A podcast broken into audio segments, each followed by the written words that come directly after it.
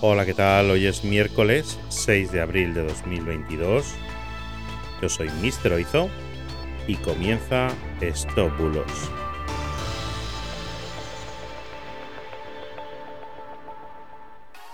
empezamos. Hoy os traigo un bulo relacionado con la guerra de Ucrania, para variar.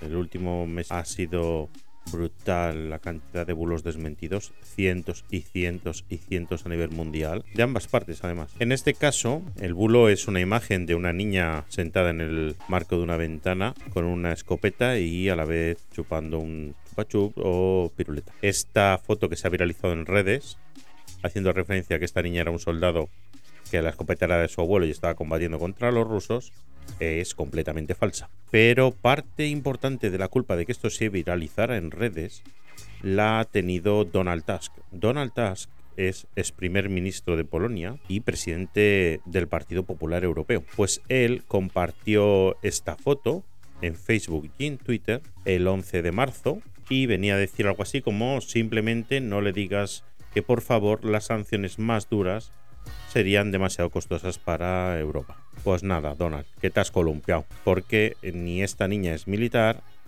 ni va a la guerra, ni sabe disparar, ni las escopetas de su abuelo, ni está cargada, ni nada por el estilo. Esta niña es la hija de Alexei Kirichenko. Alexei vive en un pueblo cerca de Kiev. Antes de que empezara la guerra, él trabajaba de ingeniero en una empresa en Kiev y como pasatiempo tenía la fotografía y tiene la fotografía pues dos días antes de que estallara la guerra, decidió hacer un reportaje a su hija para llamar la atención sobre la posible guerra y quería mostrar un poco cómo podría ser Ucrania en un futuro próximo. Estas fotos no se viralizaron hasta que el amigo Donaldas las publicó en redes y a partir de ahí pues Alexei a los pocos días desmintió todo esto en su cuenta oficial de Twitter así que bueno pues es completamente falso y con esto acabamos. Muchas gracias por estar ahí, por seguirme. Espero que sigáis allí mañana.